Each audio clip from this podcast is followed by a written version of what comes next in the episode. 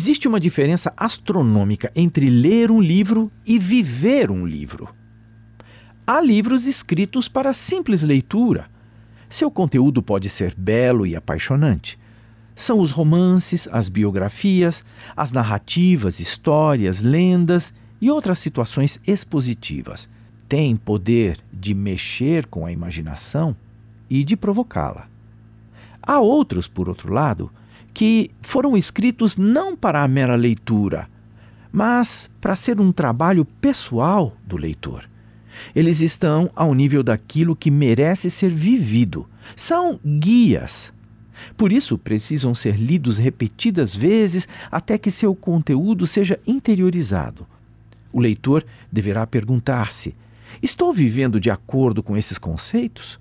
Respiro essas palavras?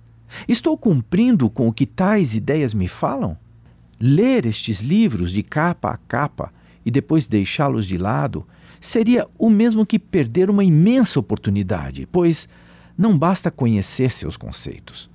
Os publicitários sabem muito bem que para fixar uma mensagem na mente de seu público é preciso repeti-la muitas vezes. Então, eles difundem seu slogan em todos os meios possíveis.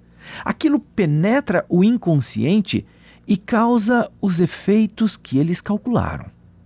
Assim também, se você deseja adquirir uma capacitação, uma mudança de vida ou uma competência que ainda não possui, terá de aplicar essa mesma técnica para inserir em sua mente as corretas lições que constam naquilo que você está lendo. Dizem que Cristóvão Colombo leu cinco livros em toda a sua vida isso bastou para a construção de um dos grandes gênios da humanidade.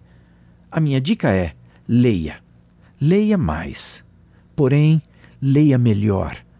Concentre-se na qualidade e não na quantidade. Foque toda a atenção às páginas que lhe falam em especial. Isto é autodesenvolvimento. Este é o seu garimpo Aí estarão as verdadeiras descobertas do seu tesouro de vida e também profissional.